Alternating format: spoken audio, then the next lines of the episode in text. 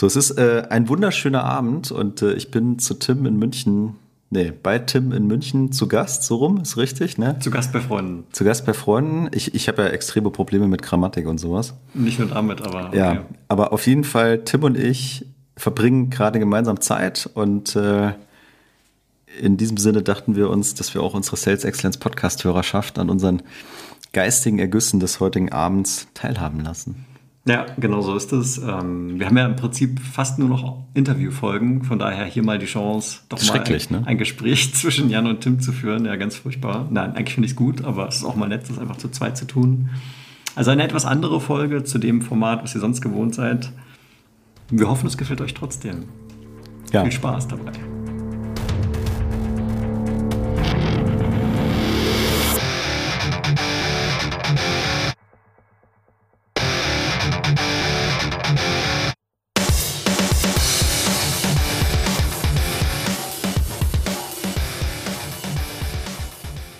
Meine Erwartungshaltung war jetzt wirklich, dass du irgendwie so eine Frage hast und dann hangen. Woher soll denn jetzt diese Frage auf einmal kommen? Ja, das weiß ich doch nicht. Du erzählst dir doch immer. Ja, ich stelle dir die Frage. Jan, warum bist denn du so ein geiler Typ? Stell mir doch mal eine vernünftige Frage. Ja, okay, pass auf, ich habe eine Frage für dich. Warum ich so ein geiler Typ bin? Nee, eine richtige Frage. Okay. Die mich wirklich damals umgetrieben hat, worauf ich immer noch nicht so richtig eine Antwort habe. Ich war vor kurzem, naja, ein paar Monate ist schon her, war ich in einer großen Präsentation natürlich schon zu Corona-Zeiten, ähm, remote und so weiter und war tatsächlich Teil einer Ausschreibung. Und die Ausschreibung, wir waren relativ weit schon fortgeschritten. Am Ende waren, glaube ich, noch drei Anbieter übrig oder so. Und die finale Präsentation war angesetzt für vier Stunden. Jeder Vendor, der angeboten hat, hatte vier Stunden Zeit, eine Reihe von Anwendungsfällen, die vordefiniert wurden übrigens, äh, zu präsentieren. Und wir kommen in diesen Call rein und vom Kunden sind pff, initial 12, 13 Leute drin. Was über die vier Stunden hinweg sich übrigens immer wieder verändert hat. Da kamen dann Leute rein, Leute gingen wieder raus. Da ging es dann auch los mit, ja, also das Thema, das würde mich mal interessieren, wann zeigten ihr das? So, so begann es dann an gewissen Stellen, wo du schon sagst, okay, also. Ne? Aber mein Hauptproblem war eigentlich, natürlich ich aus der Rolle äh, Pre-Sales, hoher Redeanteil, viele Slides oder auch Software, beides und so weiter aber der Kunde komplett auf Mute und Kamera aus. Ich habe mich gefühlt, als wenn ich mit der Wand rede. Und ich glaube, wenn ich in der Situation heute nochmal wäre, würde ich damit anders umgehen, als ich getan habe. Aber ich lasse trotzdem jetzt mal als Frage so offen stehen und sage, what to do. Also wenn du schon in dieser Situation bist, bist du an deinem Meeting und stellst fest, keiner redet mit dir. Ja, also ich finde, da ist vorher schon was schiefgelaufen. Ja, Erwartungsmanagement. Also ich meine, das ist ja ein riesen Zeitinvest von eurer Seite. Ihr habt da einen Haufen Leute am Start, die haben einen Haufen Leute am Start. Da muss ich ja diese vier Stunden mal irgendwie so strukturieren. Auch im Sinne von, was kommt wann, wer müsste dann dafür da sein und gucken, dass ich hinterher alle abgeholt habe. Weil wenn dann einer kommt und sagt, oh, wer zeigt mir das? Und es war dann schon, ich meine, dann ist ja was schiefgelaufen. Genau, ich glaube, also in dieser kurzen, kurzen Beschreibung von mir sind zwei Probleme dabei. Einerseits eben die Masse der Zuhörer, des Kundens, plus die Tatsache, dass es halt vier Stunden ist und natürlich sich nicht jeder für alles immer interessiert. So, das war das eine. Und das andere ist, äh, das war jetzt mehr so dieses taktische, ich fühle mich, als wenn ich mit einer Wand rede. So, was du jetzt gerade erklärt hast, bin ich bei dir. Man müsste im Prinzip schon vorher sehr klar die Agenda mit den vorgegebenen Anwendungsfällen korrelieren, sodass jeder weiß, wann er wo wann kommen kann. Das ist nicht passiert in dem konkreten Fall. Also da, da hätten wir auf jeden Fall ähm, was besser machen können und müssen. Insbesondere, man kann schon mal eine Frage stellen, aber dagegen kannst du dich natürlich auch nicht wehren. Ist ein vier Stunden Demo-Meeting überhaupt zielführend für alle Beteiligten? Also das, das alleine ist schon eine Debatte wert, finde ich. Aber wenn man jetzt in diese Situation gezwungen ist, du kannst ja dann auch nicht, also kannst ja dann nicht anfangen, das Format des Kundens in Frage zu stellen. Also kann man vielleicht schon, aber also weiß ich nicht. Da brauchst du halt schon die Balls of Steel als Vertriebler, um dann zu sagen, hey Jungs, danke für die vier Stunden, aber lass mal lieber irgendwie viermal eine machen oder zweimal zwei oder so. Ja, das wäre ja vielleicht eine Möglichkeit. Ja, aber haltet ihr überhaupt irgendwie sowas wie eine Agenda? Ja, ehrlich gesagt weiß ich das jetzt gerade nicht mehr so genau. Ich glaube schon, dass wir versucht haben, also was wir auf jeden Fall, was ich auf jeden Fall getan habe, daran kann ich mich sehr gut erinnern. Ich habe mir die Anwendungsfälle angeguckt und habe die versucht, in eine Reihenfolge zu bringen, dass das irgendwie so eine Connected Story ist. Weil das war schon von vornherein nicht gegeben. Im Prinzip hättest du wenn du, das waren so 13, 14 Anwendungsfälle, wenn du die nach der Reihe gemacht hättest, dann wärst du zwischen den verschiedenen Personas, die dieser Demo vorkommen, ständig hin und her gesprungen. Und das kann ja auch nicht im Interesse sein. Also man hätte vielleicht in dem ersten Moment, wo du diese Agenda bekommst oder diese, diese Use-Case-Vorgaben bekommst, hätte man schon sagen können, danke für den Vorschlag, wir sind dankbar für die Anwendungsfälle, wir würden gerne mit euch diskutieren, wie wir praktisch das ein bisschen streamlinen können, damit wir das zeitlich vernünftig kapseln können oder so. Ja, das das wäre sicherlich das Richtige gewesen. Ja, das meine ich mit diesem Erwartungsmanagement, weil das wäre vielleicht auch im Sinne des Kunden zu sagen, hey, da stecken vier verschiedene Personas drin und jede Person ist vielleicht eine Stunde oder was auch immer. Dann weiß ja auch jeder, wann er da reinkommen kann und wann er halt äh, vielleicht nicht dabei sein muss. Und für mich, ganz ehrlich, wenn es vier Stunden geht, dann kann es nicht sein, dass Tim vier Stunden lang redet, sondern dann muss irgendeiner das Ding moderieren. Und Moderation heißt für mich auch, dass ich, also dass die anderen zumindest mal sich verbal zu irgendwas äußern. Ja. Also Kamera ein, aus kann man, glaube ich, nicht erzwingen, aber also so feste Checkpoints zu haben oder auch am Anfang nochmal kurz irgendwie die Erwartungshaltung von denen abzuklopfen. Also weil so wie du das erzählst, keine Interaktion. Hättest du ein Video aufnehmen können, hinschicken können, wäre das gleiche gewesen. Ja, also ganz so krass war es schon dann nicht. Es gab dann schon durchaus mal Fragen ähm, und auch der Chat wurde ab und zu mal benutzt, so, wo ein bisschen Feedback kam. Äh, wobei Feedback ist zu viel gesagt. Fragen wurden gestellt. Feedback war äh, praktisch nicht vorhanden. Aber hattet ihr einen zum Beispiel, der den Chat dann moderiert hat? Ja, das hatten wir. Wobei das aber in meinen Augen auch ein bisschen eine verschwendete Ressource war. Weil jetzt die Anzahl der Fragen, die über den Chat kamen, kannst du auch an einer Hand abzählen in dem Fall, was ja auf vier Stunden gesehen nichts ist. So. Also da hätte man vielleicht auch einfach das Format im Vorhinein sogar noch ein bisschen klarer definieren können. Man hätte, es ist ja auch dann so, du kommst ja in so ein Meeting rein und denkst, okay, da sind die fünf, sechs Leute da und einmal sind es dann 15. Ja? Also du weißt auch dann gar nicht so genau, wer vorher da ist. Und da kannst du auch schon sagen, okay, vielleicht haben wir vorher einfach nicht das, äh, das vernünftig geklärt. Ja. Also da sind sicherlich auch einige Sachen nicht gut gelaufen. Mein, mein Struggle dabei ist dann teilweise auch, dass ähm, ich mir dann auch jemanden wünsche, innerhalb des Sales-Teams, mit dem man diese, diese so ein Gespräch, wie wir es jetzt gerade führen, auch mal führen kann. Und, also ähm, davor oder danach? Ja, ja, schon, also während, eigentlich im Prinzip während des ganzen Verkaufsprozesses, sodass man halt sich da ähm, so auch einig ist, was ist denn so unser Wunschszenario. Und ähm, ganz häufig habe ich mich dann auch so in so einer, ja, in so einer, komm, Tim, du bist jetzt hierjenige, der Demo macht, Rolle gefühlt. Dann wirst du gar nicht so wahrgenommen als jemand, der jetzt dieses Format aktiv beeinflussen kann, sondern dann fühlst du dich so abgestellt. Und dann, klar, da kommst du vom, von einem Problem zum nächsten. Ne? Dann musst du über Organisation, Strukturen, Prozesse reden. Ja. Und am Ende hängt es dann doch wieder alles zusammen, obwohl eigentlich dieses eine Symptom ja nur war, keine Agenda, vier Stunden, was machen wir eigentlich? Ja, aber ich meine, diese Kleinigkeiten haben einen riesen Impact, ne? Ich meine, manchmal muss man vielleicht auch öfters nachfragen als einmal. Nicht zu sagen, oh, wer nimmt einen Teil, ja, vielleicht die, vielleicht, ja, wissen wir noch nicht. Hm. Ähm, ich finde, es ist elementar, das zu klären. Und ich meine, ganz ehrlich, das kann ich dem Kunden ja doch schon auch so erklären, dass das in seinem eigenen Interesse ist. Also ich meine, da sitzen die Leute ja nicht vier Stunden rum und drehen Däumchen wahrscheinlich. Ja, und was mein Eindruck ist, dass dieses Gespräch zu führen, ja, da musst du ja erstmal so ein bisschen Kontra geben, ne? weil der Kunde schlägt was vor, ey, lieber, lieber Vendor, wir erwarten das und das.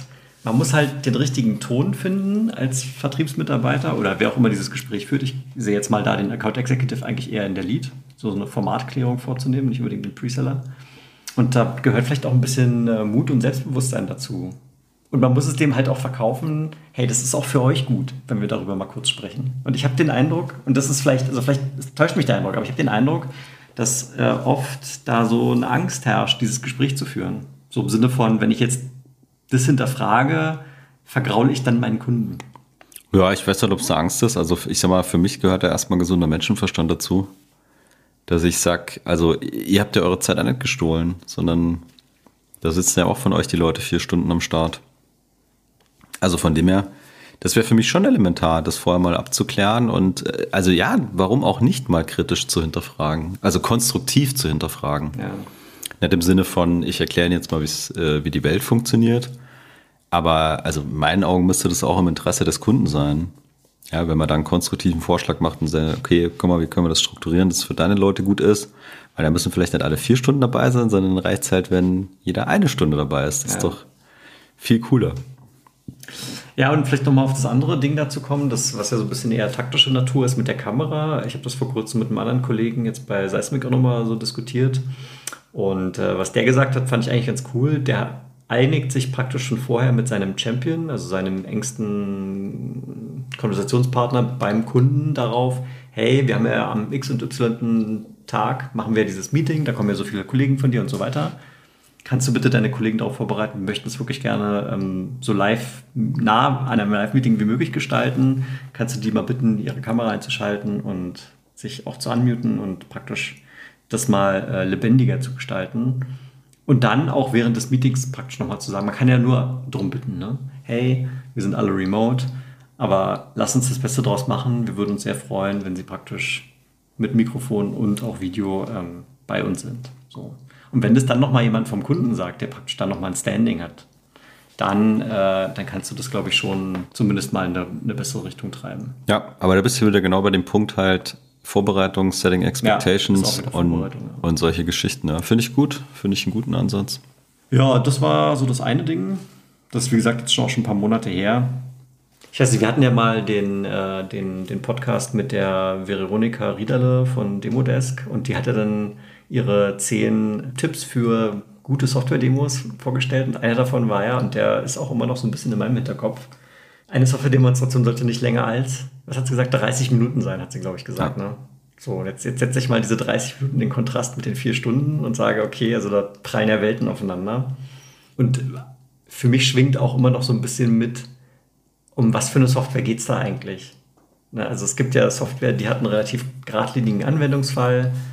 Da brauche ich vielleicht sogar noch nicht mal einen Preseller für. Vielleicht kann der Account Executive selber das, das vorstellen, zeigen und dann ist eine halbe Stunde tatsächlich ausreichend. Und dann gibt es halt komplexe Sachen, keine Ahnung. Ich denke jetzt mal hier, du bist ja SAP-Kollege, du verkaufst jetzt konkret kein ERP, aber ich denke mal, wenn man ERP-Software vorstellt mit Warenwirtschaft und Finanzkennzahlen und so weiter, dann bist du mit einer halben Stunde, bist du da, das, das, das ist zu großes Thema. Du brauchst länger als eine halbe Stunde, um das vernünftig zu vermitteln.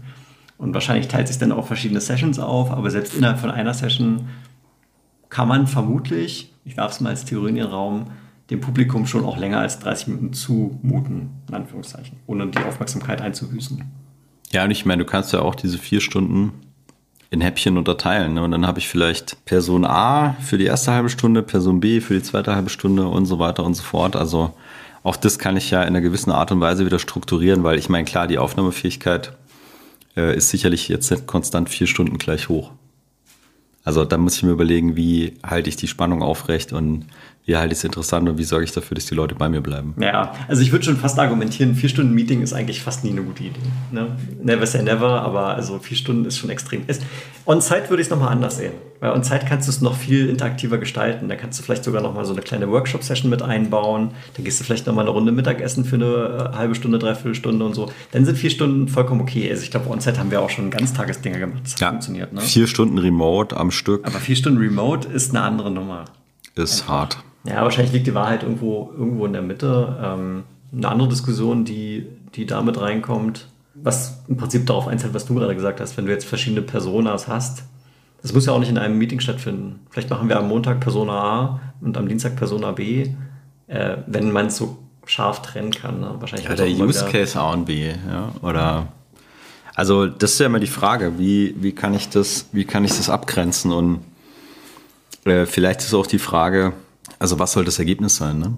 Muss ich immer alle Use Cases, die in einem RFP beschrieben sind, wirklich zeigen, damit der Kunde sich in die Lage versetzt fühlt, dann auch eine Entscheidung treffen zu können. Ja, da kommt das Totschlagargument. Also ich bin dir dankbar dafür, dass du es gerade gesagt hast, sehe ich nämlich genauso. Es sind wirklich alle diese Use Cases notwendig, um eine Kaufentscheidung zu treffen. Wahrscheinlich braucht der Kunde noch viel mehr als nur diese 13 Use Cases, um eine Kaufentscheidung zu treffen. Aber das Totschlagargument dabei ist dann immer, ja, die sitzen ja alle da mit ihrer Checkliste und schauen, ja, wurde Use Case 1 wirklich gezeigt? Ja, Haken dahinter. So, und dann werden Punkte vergeben und am Ende geht der Wender weiter, wo die meisten Punkte hinterstehen. Oder wo, ja, oder die Top 3 wenn, oder was auch immer. Wenn das wirklich so ist, ja, dann muss ich vielleicht so machen, aber das klingt bei dir eher so wie, es hat jemand angenommen, dass es so ja, wäre. Ja, ja, genau. Das ist immer eine Annahme. Also ich habe noch nicht ein einziges Mal in den letzten zehn Jahren ähm, die Frage selber gestellt, ne? ich muss mir auch an dieselbe, an die eigene Nase fassen, weder selber gestellt in meiner Presales-Kapazität noch jemanden stellen hören oder schreiben, hey, sitzt ihr da mit einem Blatt Papier und hakt Use Cases ab oder wie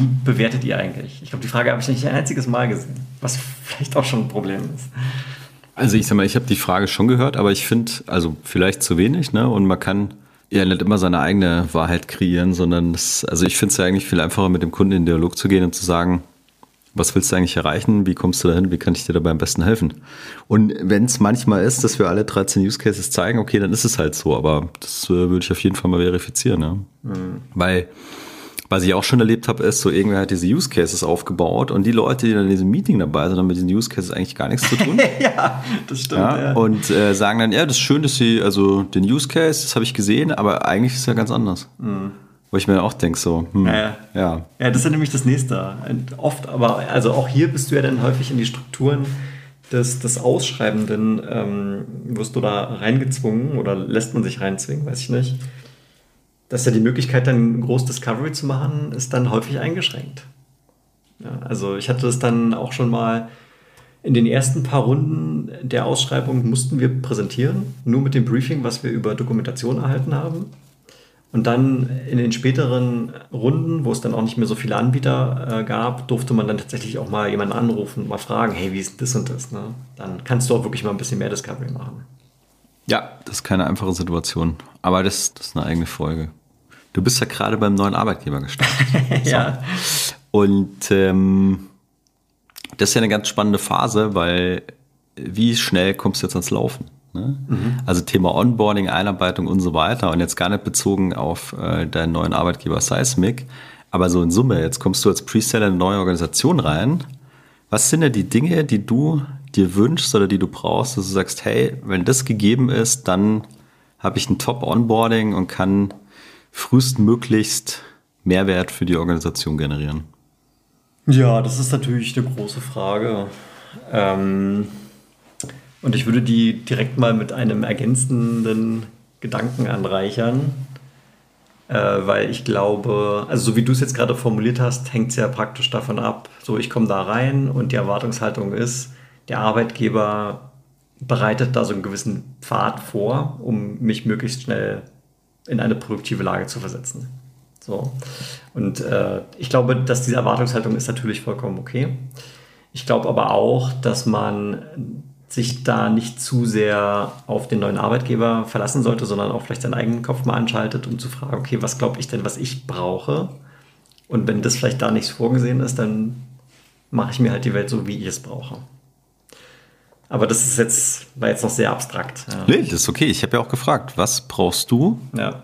Und da gehe ich davon aus, dass du deinen Kopf anhast und genau dir diese Frage gestellt hast oder immer wieder stellst. Ja. Deswegen geht es für mich Hand in Hand. Find ja, also was jetzt hier ähm, bei dem Seismic Onboarding passiert, das fand ich jetzt schon mal ganz charmant. Da habe ich jetzt so einen 30, 60 Tage Plan bekommen. Ich glaube, das ist jetzt auch gar nicht so ungewöhnlich. Habe ich auch schon öfter mal gehört und gesehen. Also, aber ich finde es gut. Ich bin strukturliebend, das ist schon mal das eine. Ne? Dann kriegst du da häufig auch so Listen mit. Hast du das gemacht? Hast du das gemacht? Hast, da kann man dann so eine Häkchen setzen und dann hast du schon mal das Gefühl, okay, ich komme hier irgendwie vorwärts. So, das, das freut ja Menschen schon mal grundsätzlich, wenn sie mal irgendwo einen Haken hintermachen können. So, und das ist hier also auch und das finde ich gut. Und brauche ich das? Also, ich hatte das auch schon mal nicht, dann habe ich es mir selbst gebastelt. So, ne? geht, geht auch. Aber gut, da hat sich jemand Gedanken gemacht, was eventuell sinnvoll wäre, den New Hires sozusagen mit an die Hand zu geben ja. und sie da auf diesem Weg mitzunehmen. Jetzt kannst du sagen, hey, da sind Sachen dabei, keine Ahnung, die sind für mich vielleicht optional, überspringe ich oder was auch immer. Oder du identifizierst vielleicht sogar sehr schnell Lücken, weil du, wenn du diese Dokumentation durchgehst, sofort siehst, ah, da hatte ich was im Kopf, aber das taucht hier gar nicht auf, wo ist das? Ja, genau. Und das ist auch schon genauso passiert jetzt. Also es gibt ja, wie heißt der? Ich glaube, der heißt ähm, Scott Young. Naja, wir können das verlinken. Ist ein geiler Typ, der ist Buchautor, ähm, hat auch seinen eigenen Podcast und so einen Newsletter, den ich wirklich sehr empfehlen kann. Und der spricht ähm, im Prinzip immer darüber, wie man schnell Dinge lernen kann. Und äh, er sagt, dass viele Leute Ersatzaktivitäten suchen, anstatt the real thing. Und ich gebe dir mal ein Beispiel, was jetzt noch nichts mit Presales oder Sales zu tun hat, aber das, das macht es anschaulich. Ähm, er sagt, Leute nehmen sich häufig vor, sie möchten eine neue Sprache lernen. So. Und was passiert dann? Dann überlegen sie sich, hey, jetzt lade ich mir so eine blöde Lern Sprachlern-App runter und verbringe mal zehn Minuten am Tag damit, mal so ein paar Vokabeln zu lernen und dann mal so ein Vokabel auszusprechen und so weiter. So. Und am Ende ist es aber ein Ersatz für einfach tatsächlich die Sprache zu sprechen.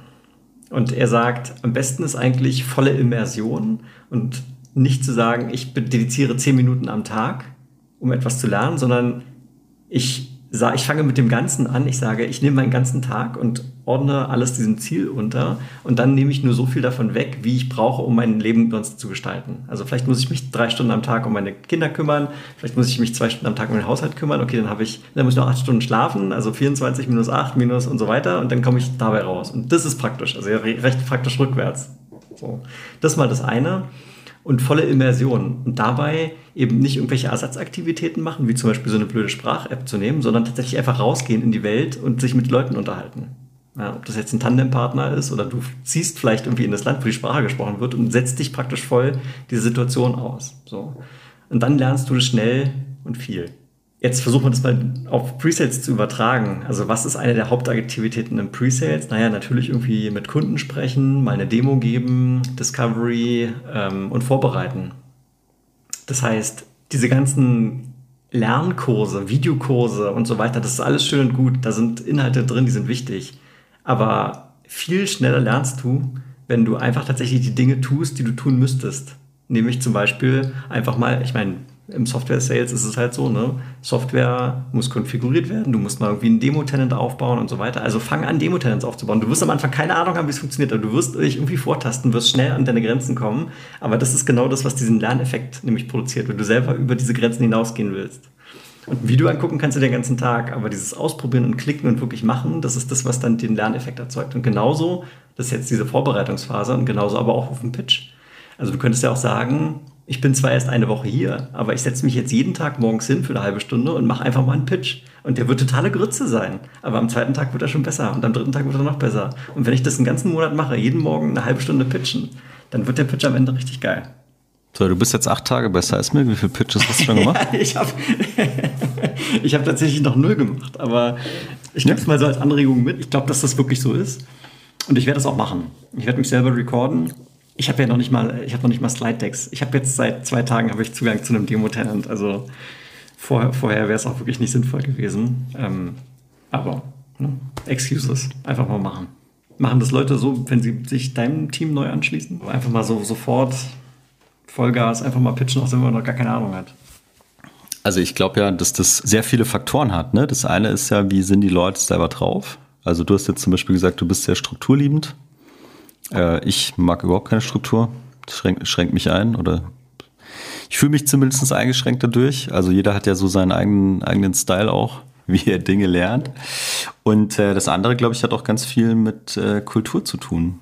Also dieses Vorgehen, was du beschreibst, das ist ja sehr mir fällt kein gutes Wort ein, aber vielleicht nicht so das Typische, was du in jeder Organisation antreffen nee, würdest. Nee, überhaupt nicht. Das, die Vorgehensweise das, ist total ja, untypisch. Dass die, dass die Leute äh, quasi sagen, ah ja, geil, dass du da bist äh, und zack, jetzt hier, hier geht's los. Ne? Sondern da gibt's Trainingsunterlagen und da gibt's Videos und da gibt's äh, Dokumentationen und so weiter und so fort. Und ähm, also ich würde nicht sagen, dass jetzt jeder äh, sofort am ersten Tag losrennt und anfängt Pitches zu machen, sondern natürlich, dass du also nicht gegenüber dem Kunden, ne? nur um das mal klarzustellen. Ja, ja. Das ist dann ja. vielleicht auch für sich selber einfach, ne? sich selber einfach mal recorden oder so. Ja, genau. Also ich glaube grundsätzlich, da ist wahrscheinlich in, in, in vielen Organisationen noch Luft nach oben. Also ich, ich kann nur sagen, was ich äh, wichtig finde und was wir auf jeden Fall auch machen, ist, äh, dass du möglichst nah an die Praxis rankommst. Also dass du zum einen jemanden hast, äh, der dein Buddy ist und mit dem du dich jederzeit reiben kannst, dem jederzeit eine Frage stellen kannst. Also wo du jetzt nicht irgendwie lang den Video angucken musst oder, oder, oder, sondern wo du einfach schnell Interaktion hast, damit du dann, wenn du an diese Grenze stößt, auch weiterkommst. Und ich finde auch dieses, äh, dieses Ausprobieren. Ne? Also so, ich habe mein Demosystem, ich kann da rumspielen und ich von mir aus mache ich auch mal kaputt oder muss es resetten oder was auch immer da passiert. Äh, das finde ich extrem wichtig und das ist schon auch meine Erfahrung, dass da die Leute äh, schneller lernen, als wenn du jetzt quasi nur äh, dir die Doku durchliest mhm. und dann mhm. nebenbei quasi mitklickst und dann so theoretisch verstanden hast, wie das äh, funktioniert. Und also mir geht es genauso. Ich lese nie Bedienungsanleitungen eigentlich, ja, außer bei Ikea, sondern ich will einfach Sachen ausprobieren. Also mittlerweile, sage ich mal, kann ich so abwägen, wo ich sage, also da kann ich es mir leisten, es einfach auszuprobieren. Ja. Und bei anderen Sachen weiß ich, ich gucke lieber vorher mal an bestimmte Stellen, mhm. weil ich schon für mich so vorab identifiziert habe, hey, wo sind meine Grenzen? Also ich habe den gleichen Schreibtisch wie du und ich hatte noch nie einen Schreibtisch, wo das Ding elektrisch hochfahren kann. Ne? Also, sag ich mal, zwei Füße an Brett schrauben, habe ich schon öfters gemacht. Aber mir vorher mal anzugucken, wie das mit Elektrik genau bei dem Ding funktioniert, hat für mich Sinn ergeben, bevor ich anfange, Löcher zu bohren und Schrauben irgendwo reinzudrehen. So, also, okay. Aber ansonsten, klar, du hast, also ich hatte total den Spieltrieb, als dieses Ding kam. Ich habe es ausgepackt und sehe das alles und denke mir, ja, geil, jetzt kann ich das zusammenschrauben. Das, glaube ich, lässt sich schon, schon übertragen. Und ähm, was wir auf jeden Fall auch machen, ist, dass gerade die Leute, die neu dazukommen, dann halt in, also im Team quasi auch mal pitchen.